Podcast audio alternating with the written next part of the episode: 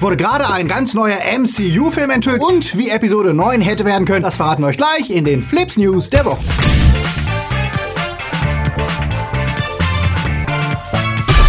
Themen der Woche. Bond wird zum Bad Guy. Disney erschießt Fox. Kommt Iron Man zurück. Netflix unter Beschuss. Google sperrt Spiele für Xbox und PS4. E3 verliert und Cyberpunk kommt nicht wie geplant. Flips wird im Januar unterstützt von unseren Flips Guardians. Swafnirson, Sfrasot, Daniel Brück, Toni Barth, Sterntor 1, Serbi, Nanoska, Heimlicher Punkt Official, Dark System, Altair und wir, Silko Pillasch, Luca Kamens, Akoya, Anja Scholz, Daniel Schuh, JFK Faker, Der Twarslöper und T-Unit CB. Ein großer Dank geht auch an unsere Flips Junior Guardians. Vielen Dank für euren Support. Flips wird diese Woche unterstützt von Raid Shadow Legends. Genau, das ist das düstere RPG-Fantasy-Spiel mit dem extrem coolen Look. Und das gibt's nicht nur mobile, sondern jetzt auch für PC und Mac. Aber die Versionen sind miteinander verbunden, sodass ihr mit eurem Konto sowohl auf dem Handy als auch auf dem PC spielen könnt, wann und wo immer ihr wollt. Was mir daran gefällt, ist die beeindruckend detaillierte und aufwendig animierte 3D-Grafik. Die kann das mit vielen Konsolentiteln aufnehmen. Bei so viel schönen Weltenfiguren macht das Spielen gleich doppelt Spaß. Am meisten gefällt mir mein Champion Kale, der dunkle Elf. Und auch die Story-Kampagne ist echt interessant. Die wurde übrigens vom erfolgreichen Fantasy-Autoren Paul C. Monk verfasst. In der Fantasy-Welt Teleria gibt es über 400 Champions, die ihr customizen und sammeln könnt. Mit Elfen, Rittern, Orks, Untoten und viel mehr. Aus über 16 Fraktionen könnt ihr eure Teams zusammenbauen und 13 beeindruckende Orte erleben. Ihr könnt natürlich auch gegen andere Spieler live antreten, im Arena-Kampf in rundenbasierter Player vs. Player Action und mit Bosskämpfen, Dungeons und Clankämpfen gibt es eine ganze Menge zu tun. Raid Shadow Legends könnt ihr jetzt kostenlos auf jedem normalen PC und Mac installieren. Ihr braucht also keinen krassen Gaming-PC dafür. Ein kleiner Download, ruckzuck registrieren und ab geht's nach Teleria. Und ihr seid Teil von weltweit über 15 Millionen Spielern in einer super aktiven Community, an der ihr euch messen und mit der ihr diskutieren könnt. Mich könnt ihr übrigens dort als Maniac Mind adden. Holt euch Raid Shadow Legends mit dem Link in der Videobeschreibung und bekommt 50.000 Silbergeld plus einen epischen Champion als Startgoodie dazu. Macht mit und vielleicht sehen wir uns ja bei Raid Shadow Legends. Bonds keine Zeit zum Sterben, No Time to Die kommt mit großen Schritten auf uns zu.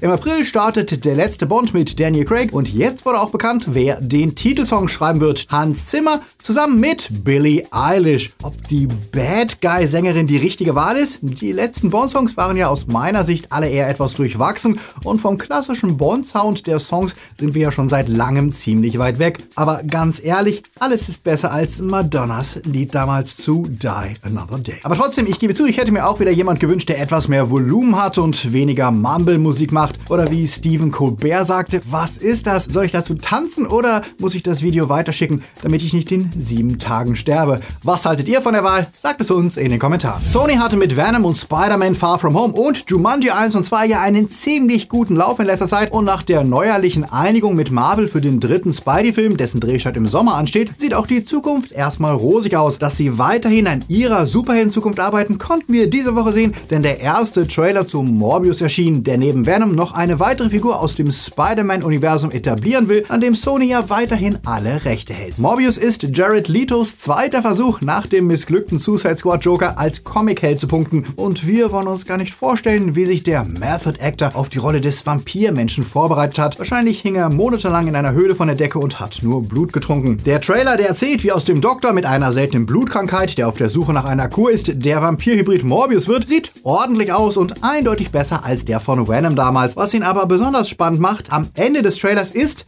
Michael Keaton als Adrian Toomes alias The Vulture zu sehen, was den Film eigentlich eindeutig ins selbe Universum setzt wie Spider-Man Homecoming, inklusive einer Referenz auf Spider-Man selbst. Heißt das Morbius, der am 30. Juli startet, ist damit offizieller Teil des MCU? Tja, das wäre es wohl, was Sony gerne hätte, die sich ja immer bemüht haben, diese Verbindungen zu stärken. Problem, Marvel hüllt sich dazu in Schweigen und erwähnt Morbius nirgends und hat auch an der Produktion des Films wie bei Venom keinen Anteil. Vielleicht möchte Sony also, wenn sie nach Spidey 3 alleine mit Tom Holland weitermachen sollten, auch einfach nur den Wechsel erleichtern und den Zuschauern das Gefühl lassen, dass alles irgendwie ja doch in einem Universum spielt, auch wenn es de facto dann immer noch zwei sind. Was haltet ihr vom Vampir mit der Joker-Vergangenheit? Sagt es uns in den Kommentaren. 20th Century Fox ist tot. Das klingt sehr dramatisch, aber zumindest für den Namen eines der ältesten Hollywood-Studios ist das Ende gekommen. Seit 1935, als sich die 20th Century Picture und Fox Film zusammenschlossen, war Fox eines der wichtigsten und größten Hollywood-Studios, verantwortlich für hunderte legendäre Filme und mit einem der bekanntesten Logos neben MGMs brüllendem Löwen. Doch das hat sich erledigt, denn nicht mal ein Jahr nach der Übernahme hat Disney die Umbenennung des Studios beschlossen. Zukünftig wird das Studio als 20th Century Studio firmieren und das Indie-Label Fox Searchlight als Searchlight Pictures. Das Mid-Budget-Studio Fox 2000, das sich Filmen wie Love Simon, Das Schicksal ist ein mieser Verräter oder Hidden Figures gewidmet hatte, hatte Disney ja schon im letzten März platt gemacht. Mit der Ablösung von Fox will Disney offensichtlich deutliche Distanz zwischen sich und dem weiterhin im Besitz von Robert Murdoch befindlichen Propagandasender Fox News schaffen. Das ist zwar verständlich, bedeutet aber auch das Ende einer Ära und einer Studio-Identität, die sich deutlich vom heutigen Disney unterschied. Die Logos werden angepasst und auch wenn sie ähnlich bleiben, wird es doch nicht mehr dasselbe sein. Denn auch hinter den Kulissen verändert sich viel. Gleichzeitig wurde nämlich ein seit Jahrzehnte laufender Vertrag mit Peter Chernin beendet, der mit seiner Firma für Fox seit Jahren Filme wie The Greatest Showman, Spy, Red Sparrow, Ford vs. Ferrari oder die neuen Planet of the Apes Filme produziert hatte. Laut New York Times wurde sein Deal vorzeitig beendet, weil Disney will, dass 20th Century Studio zukünftig weniger Filme produziert und sich ausschließlich auf Franchise-Filme konzentriert und nicht wie bisher sehr viele individuelle Filme mit neuen Ideen.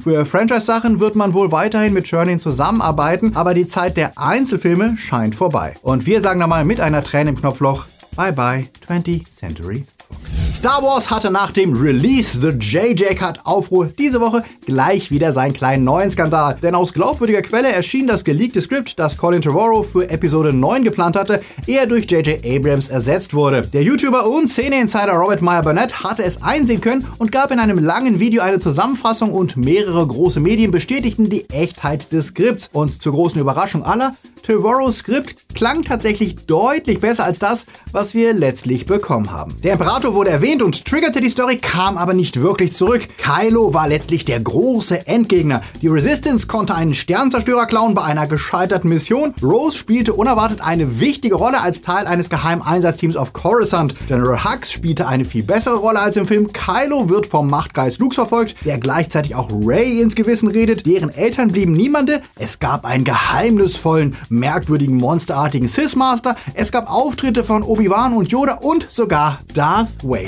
Und ja, am Ende hätte Ray Kylo besiegt und eine neue Generation Jedi trainiert, darunter den Broom Boy aus Teil 8. Insgesamt klingt das wie der Film, den viele vielleicht doch gerne gesehen hätten. Nicht perfekt, aber eine stimmige Weiterführung der Elemente aus Teil 7 und 8, statt der Entschuldigung, dass wir Teil 8 gedreht haben, Stimmung, die wir jetzt haben. Zu spät dafür. Und schade, dass Disney nicht mehr Mut hatte, diese Geschichte zu erzählen. Sie war nicht perfekt, aber ich hätte sie vielleicht wirklich lieber gesehen. Was sagt ihr dazu? Lasst es uns wissen. Black Widow startet Ende April und langsam wäre es mal Zeit, dass die Fans etwas enthusiastischer werden. Einer der Gründe dafür wäre ja das vermutete Cameo von Tony Stark, über das seit Sommer berichtet wurde und bei dem viele vermuteten, Tony könnte in einem Flashback oder einem kurzen Auftritt vorkommen, da Black Widow ja direkt nach Civil War spielt. Das wäre taktisch natürlich clever, wenn der populärste Avenger der Widow quasi Starthilfe gibt, so wie er es bei Tom Holland im ersten Spider-Man tat. Und dass dem tatsächlich so ist, darauf deutet um drei Ecken ein neues Interview mit Entertainment Tonight hin. Dort protestierte Robert Downey Jr., der ja gerade Doolittle promoten muss,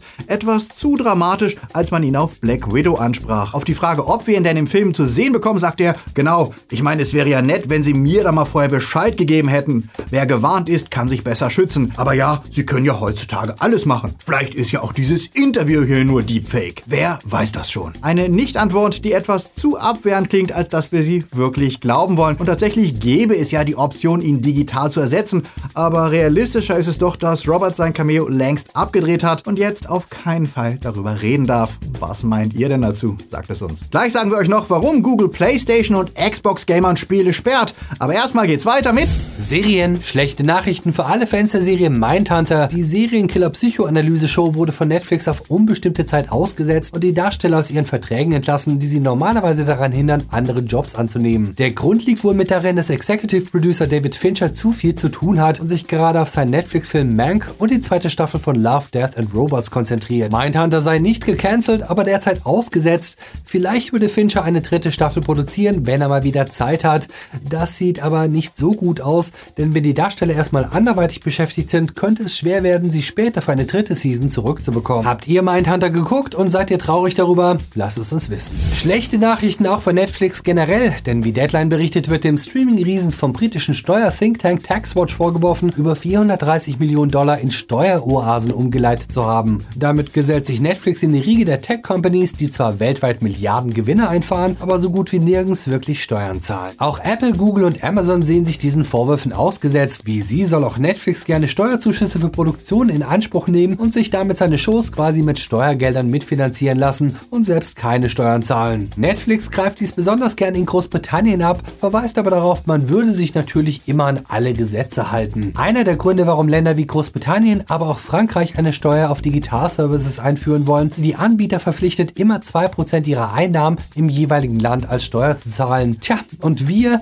zahlen brav unsere Steuern, weil wir einfach zu wenig verdienen, um den Staat bescheißen zu dürfen. 2020 wird das Jahr der neuen Konsolengeneration und das Jahr der Verschiebungen, denn wie CD Projekt Red verkündete, wird Cyberpunk 2077, der heiß erwartete Open-World-Nachfolger zum Witcher, nicht im April erscheinen. Das Spiel sei zwar schon spielbar, aber es gäbe noch zu viel zu tun, die Welt sei zu groß und es müsste noch einiges an Feinschliff gemacht werden, schrieben Marcin Iwinski und Adam Badowski, die Chefs des Studios. Deswegen käme das Spiel jetzt erst am 17. September raus, was für Fans natürlich schade ist, aber die meisten wollen wohl auch lieber ein fertiges Spiel ohne Bugs und Glitches, an dem sich das Team nicht totgecrunched hat, als einen überhasteten Release, der dann über Monate in eine spielbare Form gepatcht werden muss. Damit reiht sich Cyberpunk in eine Reihe von AAA-Games ein, die ihren Release-Termin nicht halten können. Schon letztes Jahr wurde das neue Animal Crossing verschoben, Doom Eternal kommt ebenfalls später und diese Woche wurde dann auch Final Fantasy VII, das Remake, von März auf April verschoben. Und noch dramatischer, das große Avengers Game von Square Enix wurde von Sommer auf September verschoben. Vielleicht als Folge auf die verhaltene Reaktion der Fachpresse, die Teile schon angespielt hatten und es als,